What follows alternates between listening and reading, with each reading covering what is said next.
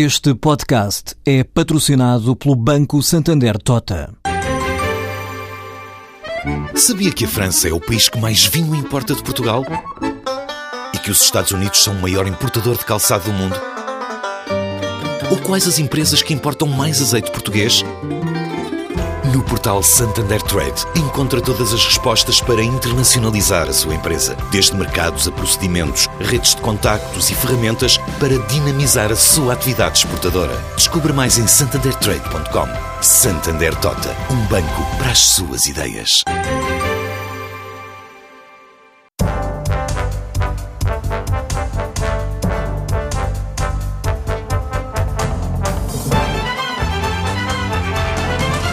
António Vieira Monteiro lidera o Santander Tota há mais de dois anos. Chegou à presidência executiva do quarto maior banco a operar em Portugal depois de acumular experiência no Santander, mas ainda com os pelouros do risco e das universidades. Antes disso, foi vice-presidente da Caixa Geral de Depósitos. Boa tarde.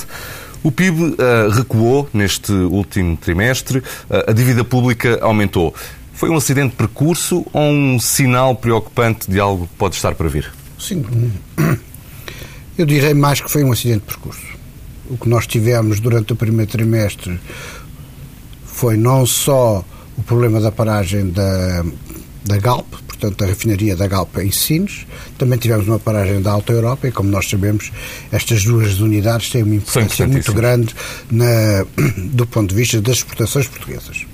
Portanto, digamos que foi um acidente de percurso. Acidente de percurso que deveria estar previsto, mas eh, foi um acidente de percurso. Não penso que o sinal que temos tido nestes últimos trimestres de crescimento económico moderado não venhamos a deixar de ter no futuro. Uhum. Uh, estamos sempre a ouvir falar em reformas estruturais e temos ouvido falar muito ao longo deste processo de ajustamento em reformas estruturais. Considera que houve de facto uma reestruturação da economia? As reformas que foram feitas foram suficientes? Foram bem desenhadas? O FMI continua a dizer, eh, dois anos e meio, quase três anos depois do início do programa, que, eh, sobretudo nos mercados laboral eh, e da energia, que ainda haveria muito caminho a percorrer.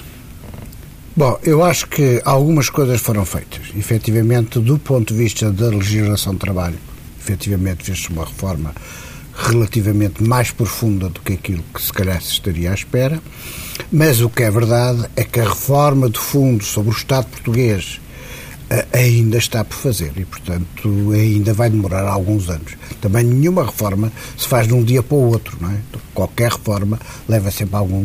Mas, por exemplo, na parte do trabalho, acha que se foi o suficiente longe? Não deveria ser mais fácil despedir em Portugal? Repare que, de maneira? Repare que em Portugal eh, nunca houve verdadeiramente grandes dificuldades em despedir. As empresas sempre iam conseguindo, através dos mecanismos legais que existiam, de chegarem uh, ao despedimento. Portanto, efetivamente, nós não, não estávamos numa situação uh, muito, muito difícil.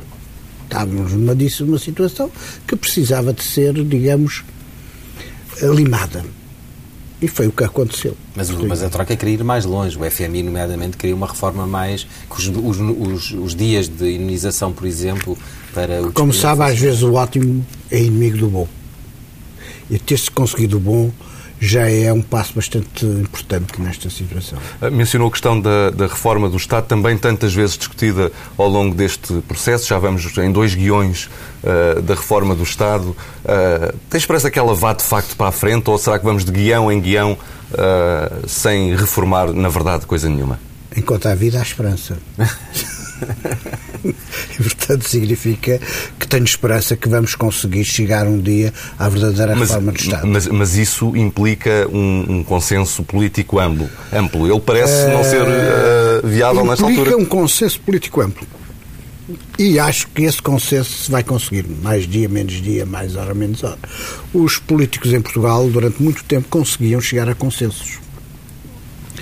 Nestes últimos tempos, não os temos assistido muito a esses consensos. Pelo contrário. Pelo contrário, parece que há uma certa. Mas uh, acho que de um dia para o outro, pelas necessidades do país e porque aquilo que é importante para o país, eles vão se ver obrigados a fazer esses consensos. Se o António Vieira Monteiro tivesse que decidir uma reforma, um aspecto que mudasse, que, que pudesse mudar e que tivesse depois um efeito positivo na economia portuguesa, uh, qual seria essa reforma que começaria por fazer? Sabe que uh, eu acho que nós temos uma tendência de grande interferência do Estado na vida do, de nós todos e na vida económica. A começar pelos impostos. Não, não esquecer, eu gosto de me esquecer desse pequeno pormenor, que é enorme. Mas acho que há uma enorme interferência do Estado na vida das pessoas e na vida da economia. E esta mudança era fundamental. O Estado deve-se reduzir às suas funções fundamentais e não deve interferir na vida das pessoas nem na vida do, das empresas e tudo isso.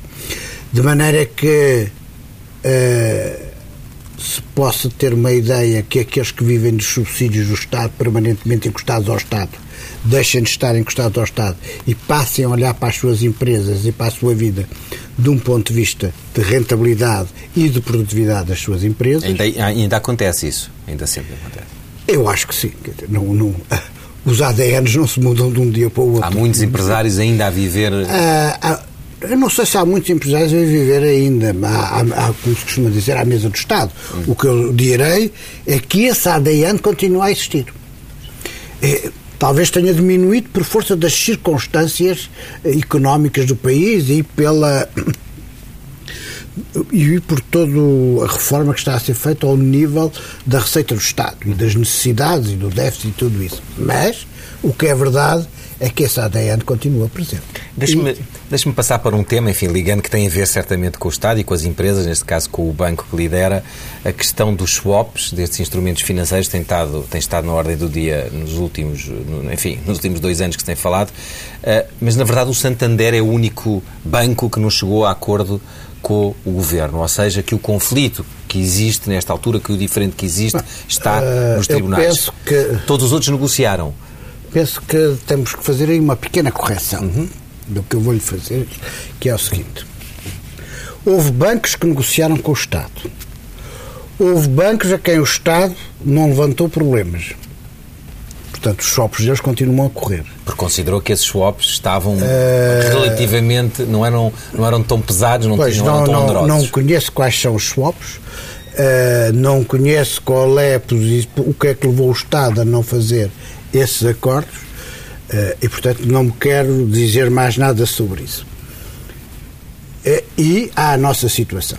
A nossa situação é uma situação que resulta e que é clara eh, nós tivemos negociações com o Estado, correram negociações com o Estado, nós fizemos uma proposta ao Estado, o Estado não aceitou a nossa proposta, por razões que já foram, o próprio Estado já disse o porquê que não tinha aceito essas propostas, portanto, eu não vou repetir eh, a coisa, e a partir de certo momento veio dizer que os nossos swaps eram ilegais e nulos.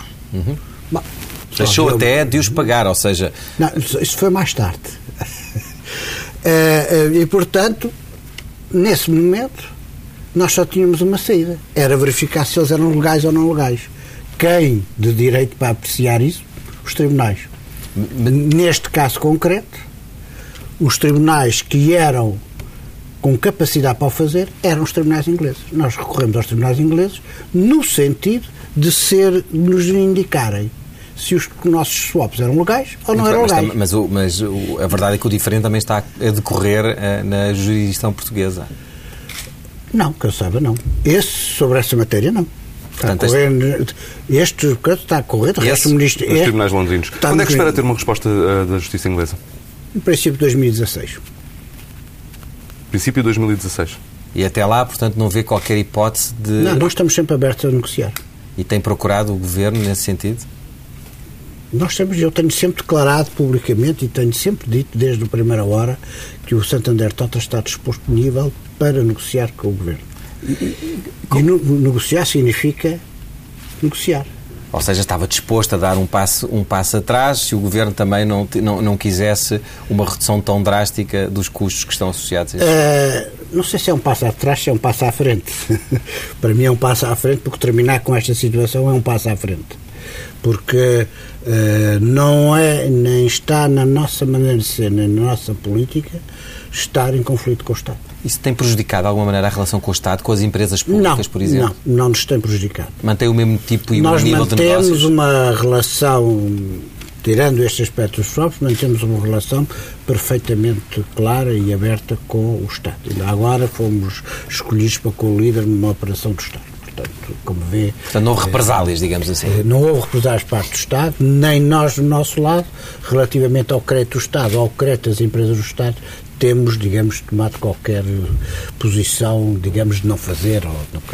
Portanto, tanto nós como o Estado isolámos o problema e pusemos o problema Mas, ninguém. mas não faz qualquer tipo de autocrítica a esse instrumento financeiro e à forma como negociou com o Estado? Ou seja, Não, os nossos instrumentos É que- são. Desculpe. Os nossos instrumentos são perfeitamente legais. Os nossos instrumentos estão dentro daquilo que milhares de instrumentos idênticos foram feitos para o mundo inteiro. Mas eu recordo-me aquela publicação, enfim, que leu certamente a notícia de há duas semanas, de uma publicação especializada que considerava que este, que este swap era um grande negócio, um grande negócio para o banco e, portanto, um mau negócio para quem o tinha assinado. Ah, Sabe que sobre esse swap eh, é interessante dizer o seguinte: Estamos a falar, para, sermos concretos, do metro do Porto. do método Porto. Primeiro fomos acusados de que tínhamos ganho um, um ano de IPV na operação de 100 milhões de euros. Como se lembra, isso apareceu em todos os jornais, da coisa e tal. Santander ganhou 100 milhões e tal. Afinal, veio-se a reparar que esses 100 milhões não eram verdade. O, o próprio IGCP reconheceu ao banco em cartas que, que efetivamente ok.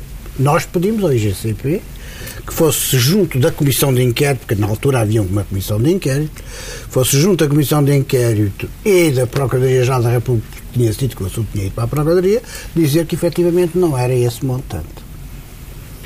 Eh, o IGCP disse que não iria fazê-lo porque já tinha comunicado às entidades, enfim, competentes. às entidades competentes. Não o fez e nós pusemos uma ação contra o IGCP, que está a correr, no sentido de pedir, efetivamente, que o IGCP reconhecesse essa situação e, além de ter reconhecido essa situação, que eh, o Tribunal definisse uma indemnização, nesse momento, relativamente aos prejuízos que eram feitos em termos da imagem do banco. Mas é uma grande conflitualidade. Essa, essa decisão Eh, de avançar do ponto de vista jurídico é uma decisão tomada em Lisboa ou é tomada. Não, é uma decisão tomada no Banco em Lisboa. E foi difícil de tomar no Conselho de Administração, ou seja, é unânime que o caminho tinha que ser traçar essa linha muito clara. em Depois de ouvir de todos os nossos conselheiros, peritos, tudo e mais alguma coisa, toda a gente entendeu que não havia outra posição. E ainda bem que a tomámos. Porque senão tínhamos chegado à comissão de inquérito com a indicação que tínhamos ganho 100 milhões de euros. O que não ganhámos, o que efetivamente não ganhámos, está, está aprovado Acha que houve aqui demagogia, que houve a intenção de alguma forma contaminar não, não, a não opinião sei, não pública? sei, não, não, isso, eh, eu não, não, não me quero pronunciar sobre esse, desse tipo, porque eh, vejo sempre que as pessoas estão de boa vontade e de bem a fazer. pessoas o com quem negocia, Eh, é o portanto, não sim. estou a, não quero fazer nenhuma. Agora, não há dúvida nenhuma que se tem que reconhecer que também que o banco também tem que se defender eh, de certas posições que são tomadas. Nada mais do que isso.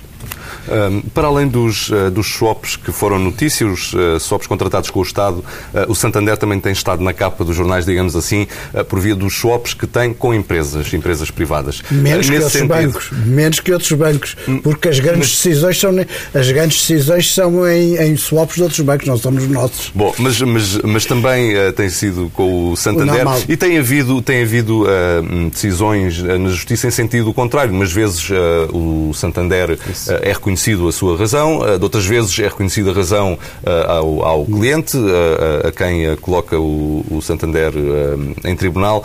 Não teme que, apesar de haver estas decisões, umas num sentido, outras noutro, não teme que as decisões que não dão razão ao Santander não possam colocar em causa a imagem de que os swaps são instrumentos limpos, digamos assim, com os quais as empresas podem contar? Bom, os swaps são De uma forma geral, não é? De uma forma geral, são instrumentos financeiros. eh, instrumentos esses, financeiros, neste caso, estes, mais ou menos estes que estamos todos a falar, não é? Que têm uma finalidade de defesa do risco financeiro. Certo. Eh, e nesse sentido, são instrumentos financeiros extremamente positivos. Mas são muito complexos também. A questão é essa. Alguns. Julga que, eh, tanto do ponto de vista do Estado, mas sobretudo do lado eh, empresarial em Portugal, e estamos a falar não apenas das grandes empresas, mas de empresas, enfim, de médio porte, as empresas estão preparadas eh, do ponto de vista da sua especialização, do seu conhecimento, da sua assessoria financeira para Grande parte das contratar este empresas- tipo de instrumentos? Grande parte das empresas e aquelas que fizeram os contratos connosco são consideradas empresas e investidores qualificados. E se são considerados investidores qualificados, estão na situação de poderem fazer essas operações connosco. Bom, vamos então eh, passar. Isso aí não, não tenho dúvidas. São investidores qualificados, considerados investidores qualificados, estão em condições de fazer essa operação connosco. Uhum. Vamos então uh, passar a outro tema. Neste primeiro trimestre do ano, o Santander Tota multiplicou por 4 os lucros que tinha tido uh, no período homólogo, uh, no mesmo período do ano passado. De entre os maiores bancos, é aquele que tem tido uh, menos problemas em Portugal a atravessar esta crise. Isto deve-se ao facto uh, de estar integrado num grande grupo internacional, neste caso um grupo espanhol, ou uh, ao facto de ter aqui em Portugal uma melhor gestão do risco, ou seja, uh, traduzindo uh, em linguagem corrente, uh, de não emprestar dinheiro a quem não deve? Bom, vamos separar as duas águas. Eu- o porquê da nossa. Eu não lhe chamo sucesso, mas o porquê de estarmos a passar por cima desta turbulência. Sem grande dificuldade. eh, com, com dificuldade. Com dificuldade, mas pelo menos nos resultados isso não se nota tanto como nos outros bancos. Nota-se. Eu não lhe posso dizer que não se nota, não é? Quando, quando- lembro quando- quando, ganhávamos 500 milhões por ano e agora ganhamos Pois, 6, mas, mas, não, está- mas não está com prejuízos de centenas de milhões Agora, como alguns não, bancos a única coisa que lhe posso dizer é o seguinte: nós fomos, isto é um parênteses, fomos o único banco que durante toda a crise ganhámos sempre dinheiro e além de termos ganho sempre dinheiro, fomos o banco que sempre distribuímos dividendos. é? Nunca deixámos de distribuir dividendos. A que é que se deve isto? Bom, isso deve-se fundamentalmente eh, a três realidades. Primeira realidade, a qualidade do crédito. Nós fomos sempre um banco, eh, não fomos um banco restritivo, mas fomos sempre um banco eh, conservador na análise do risco. Prudente. Prudente, é a palavra certa, é prudente, na análise do risco. Portanto, o risco, a própria palavra o diz, tem que ser corrido, pode ser corrido, digamos, de uma forma mais avançada ou de uma forma mais recuada. Mas ajude-nos a concretizar isso. Isso significa que houve áreas em que o Santander entrou, não entrou ou entrou com menos força do que os concorrentes? O imobiliário ou a construção, por exemplo? há áreas que nós, eh, mais do que áreas, eh, se calhar o que devemos falar são de determinados clientes. Não vou referir agora a clientes Certo. concreto, eh, até porque não posso. Tinha uma ideia de qual- que havia certos clientes que, eh, do ponto de vista Não, há de determinado risco, tipo de operações que, pela sua natureza, são arriscadas demais. E isso tanto pode acontecer no imobiliário, na construção. Pode ser como- no imobiliário, na construção, na PME, no, em qualquer das áreas. É comprar farmácias, por exemplo, houve Então, muitos tudo mais uma coisa. Quer dizer, se nós formos dividirmos isto por, eh, por várias áreas, não é? Vamos ver que em todas as áreas existem zonas de risco normal e zonas de risco mais difícil e mais avançado. Ora, o que nós tivemos foi sempre uma política de definirmos muito bem as áreas e o tipo de operações que queríamos fazer. Tudo, tudo o que estava para além disso, não fizemos. É mais fácil para um banco estrangeiro fazer isso do que para um banco nacional? Ou Não, seja, não, um banco não, nacional, como está mais ligado a alguns eh, Primeiro- salões, primeiro- digamos assim, tem dificuldade coisa. em dizer Vou- que não? Vamos lá ver aqui uma coisa. Nós somos um Banco Nacional de Capital Estrangeiro. Que aqui é entre parênteses entre nós. Há algum banco português que não seja de capital estrangeiro? se, se olharmos bem e vermos a lista... Havia um, até, até há pouco havia um, pelo menos. Mas, enfim, Eh, até não esse está em mudança. eh, não havia bancos que não tivessem capital Isso- estrangeiro isso e havia, capital isso não estrangeiro que não havia. tivesse a maioria. A nossa diferença é que nós somos, temos um único acionista estrangeiro.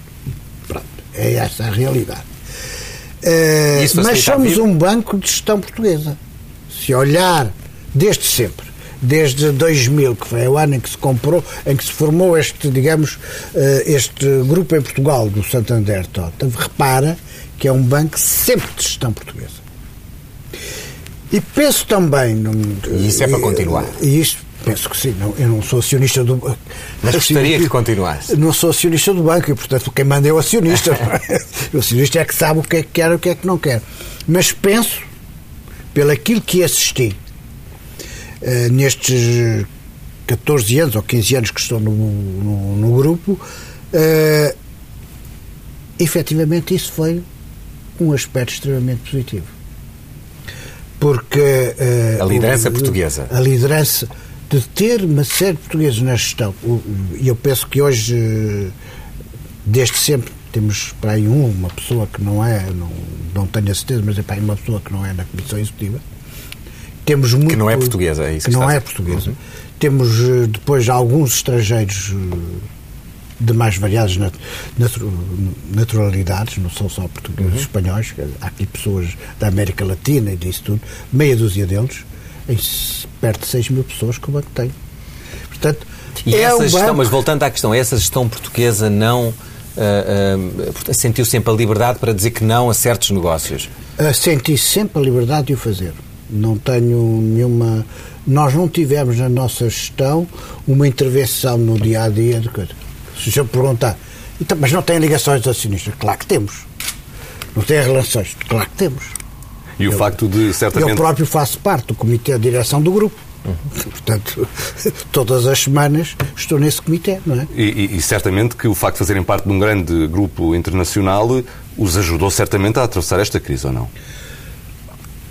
Estava a perguntar do ponto de vista financeiro, não. Não? Não. Nunca tivemos uma ajuda por parte dos acionistas. Nem em termos de, de, os requisitos, por exemplo, dos rácios de solidez que foram exigidos? Não. não. Nada. Foram, foi sempre tudo sempre, uh, sempre. feito de forma Porque, independente? Uh, há uma característica no Grupo Santander que é extremamente importante. É que o grupo definiu que é constituído por filiais autónomas do ponto de vista de capital e de liquidez. E isso é extremamente importante. Uhum. Certo, mas, é, mas quando se avalia o capital do Santander, quando um investidor avalia o Santander Tota, sabe que, apesar dessa autonomia, ele está integrado num grupo e que, portanto. Claro que é evidente, é, nós não, é evidente que nós estamos integrados num grupo. Mas que a gestão do capital e a forma de fazer esse capital é que é independente do acionista. E isso é que é importante. Independente do sentido das emissões de dívida. Uh, e se o senhor for ver, já falo nas emissões de dívida, se o senhor for ver desde o início, vai ver, isto com toda a transparência, que nunca houve um aumento de capital que os acionistas vieram aqui pôr dinheiro. Os acionistas compraram o grupo, compraram o TOTA em 1999, fins de 1999, princípios de 2000, e daí para cá têm sido os resultados e a atividade recorrente do banco que tem vindo a reforçar o capital do banco. Então, uh... Isto é que é isto, desculpe, isto é que é a grande diferença do Santander relativamente às outras instituições de crédito. Porque tiveram e reforçaram os seus capitais ou com ajuda do Estado ou com idas ao mercado de capitais. Com aumentos de capital. Com aumentos de capital. Isto nós não fizemos nunca. Nós fizemos a nossa vida é a própria atividade recorrente do banco que dá receitas suficientes para irmos reforçando São os resultados capital. orgânicos do banco. Os resultados orgânicos do banco é que vão dando a capacidade do banco fazer mas, isso. Mas, eh, ainda assim, e corrija-me se eu me enganar, mas, mas tanto quanto sei, o peso do Santander Tota no grupo uh, tem diminuído. Um, e o que eu lhe pergunto é, isto é uma tendência que vai continuar? Uh, este, esta diminuição uh, tem a ver com, de facto, um peso uma atividade menor do Santander Tota ou uma atividade maior do grupo, na qual naturalmente a atividade do Santander Tota duas coisas, quer dizer, há, há efetivamente há desde o início, não é? O Santander Tota, o Santander aumentou a sua, a sua posição no mundo inteiro, não é? Uhum. Expandiu-se a Inglaterra, expandiu-se Inglaterra, expandiu-se do Brasil, enfim, tudo isso são grandes unidades uh, muito grandes e, portanto, efetivamente aí a nossa posição diminui, não é? Uh, de segundo aspecto, a crise, porque diminui a nossa atividade. O banco que nós tínhamos em 2008 uhum. era um, o banco que nós temos hoje é o outro. Como qualquer instituição de crédito no Estado, em Portugal, diminuiu, do, Ah. digamos, a sua Escala. dimensão e a sua escala. O futuro. Bom, o futuro eh, caminha efetivamente para nós irmos outra vez aumentar a nossa posição no grupo. Uhum. É, é, aumentar a posição do grupo através, certamente, julgo eu que deve esperar um aumento da atividade em Portugal, com a recuperação económica. ah, mas, ah, a propósito disso, deixe-me perguntar-lhe: há bancos que estão a sair em Portugal, os nomes são conhecidos, o- fala-se do Barclays, do BBVA. está interessado nestas, nestas redes, nestes balcões? Eles nas redes são- não estamos interessados. E nos ativos. Eh, Ativos eh, iremos ver e estudar. Mas não põem de parte essa hipótese, então. Relativamente a ativos, não ponho, mas também não ponho nem deixo de pôr, compreende? É, Desculpe, é- é ser- uma resposta que eh, nós iremos apreciar caso a caso. Deixe-me só dar. um- E, e se nos contatarem, não é? Quer dizer, Mas como é que interpreta a saída do BBVA? Enfim, estamos a falar de um, parce- de Bah, um- eu de um acho que, concorrente eh, aguerrido na Península Ibérica, É, não é? E, Eu portanto, acho que o banco eh, nunca teve em Portugal franquia comercial. Uhum. Este é que é o problema. Eh, E, portanto, não conseguiram encontrar eh, essa franquia e, e se calhar, por força disso, se calhar, não estou aqui a fazer nenhum juízo de valor, mas se calhar foi por isso que hum, perderam dinheiro, segundo dizem, nestes Sim. últimos anos. E, portanto, no momento em que os vários grupos bancários mu- mundiais não é, olham para si e para dentro e têm que reduzir os seus custos e têm que reduzir a sua atividade e tudo isso, se calhar fizeram um juízo de valor.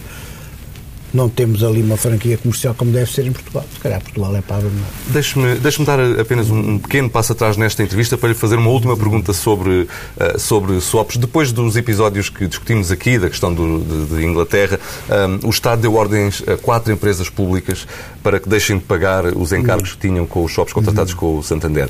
Os valores em falta já iam, em dezembro, segundo o vosso relatório e contas, em 45 milhões de euros. O que é isto? Uh, mas a verdade é que o Santander nem sequer constituiu provisões uh, para fazer face a uma eventual decisão negativa. Está assim tão seguro que vai uh, ganhar este processo e que o Estado vai mesmo ter de pagar?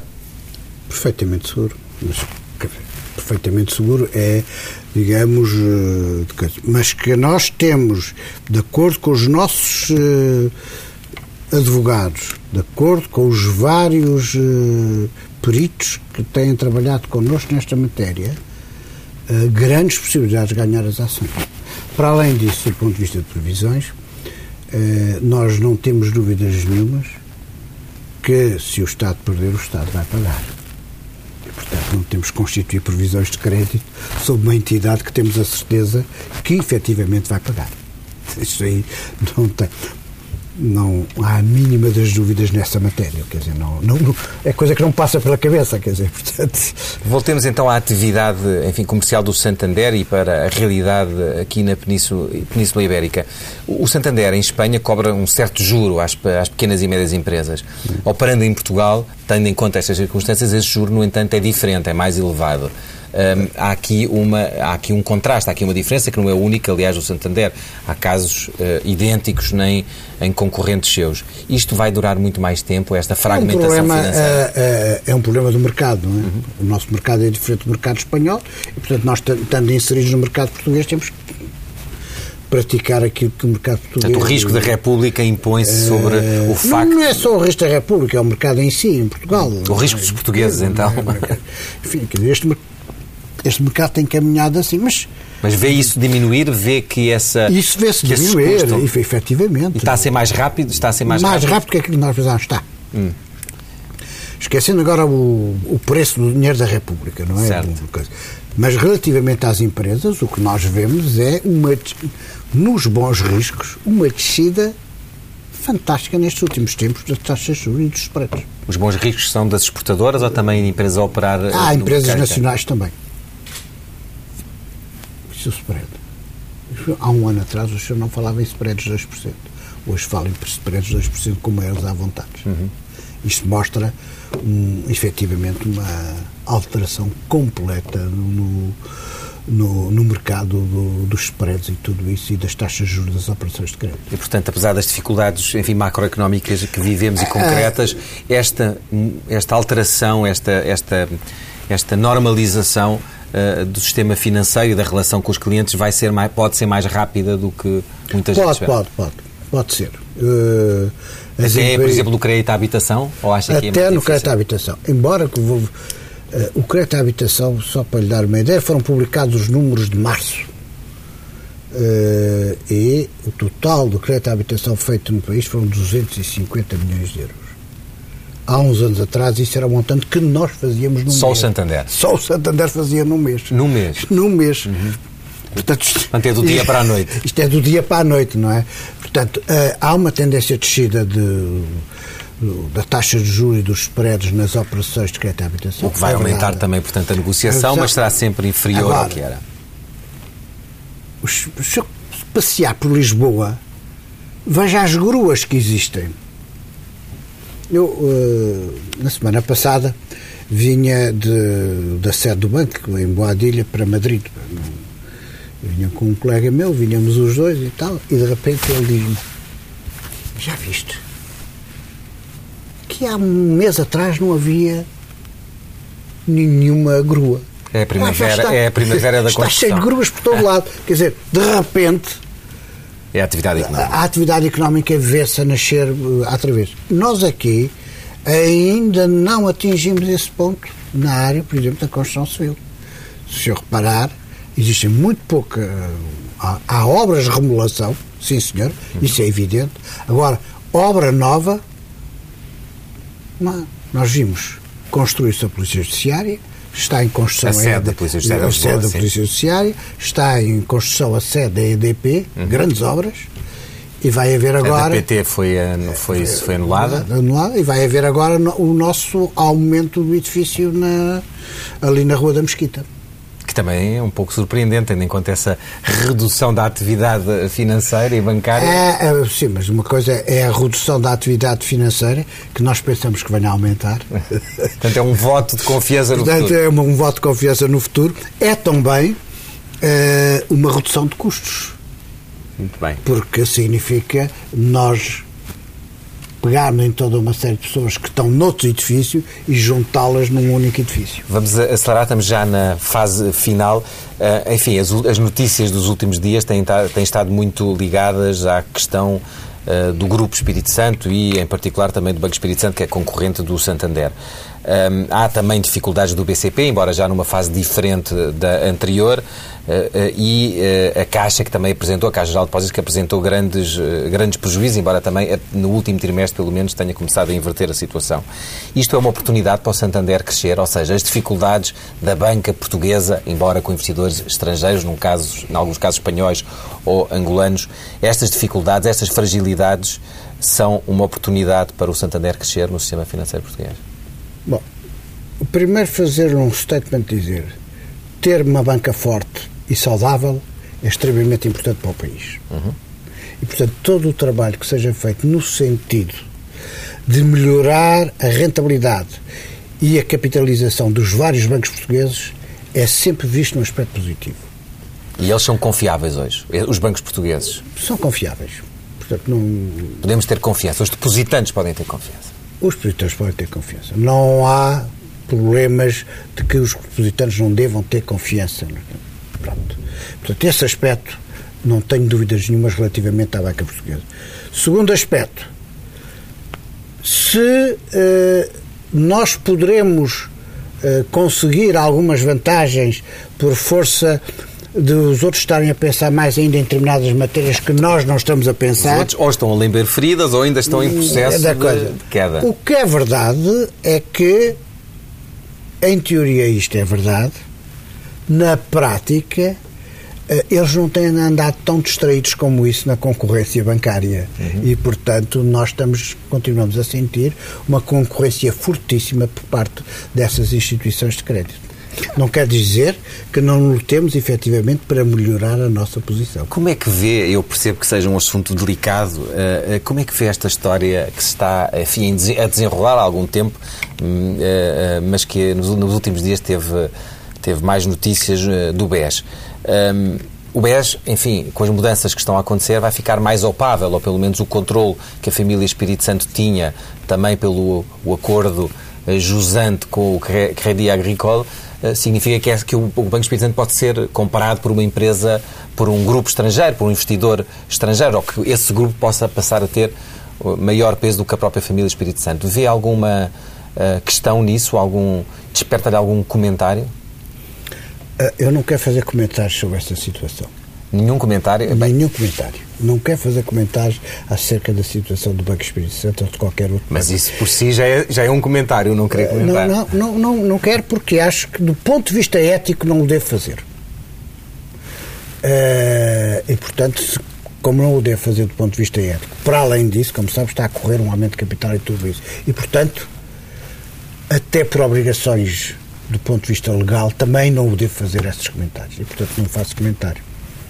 Satisfaça-me uma curiosidade para terminar esta entrevista acerca do Santander. O Santander, como toda a gente sabe, entrou em Portugal através do Tota e Açores uh, e ainda preserva essa memória no nome, não é? O Santander é o Santander Tota. Uh, o Tota e Açores, essa, essa memória está gravada em mármore, literalmente ali na vossa sede, ali embaixo, uh, na, na Rua do Ouro. mas a verdade é que o Santander, na maior parte dos países onde atua, chama-se ou apenas Santander ou Santander com o nome do país, não é? Santander Brasil, por exemplo. o Tota é para continuar no nome ou não? Não tenho nenhuma indicação de que não é para continuar o nome. Portanto, é para continuar no nome. Para já é para continuar no nome. É uma, é uma realidade.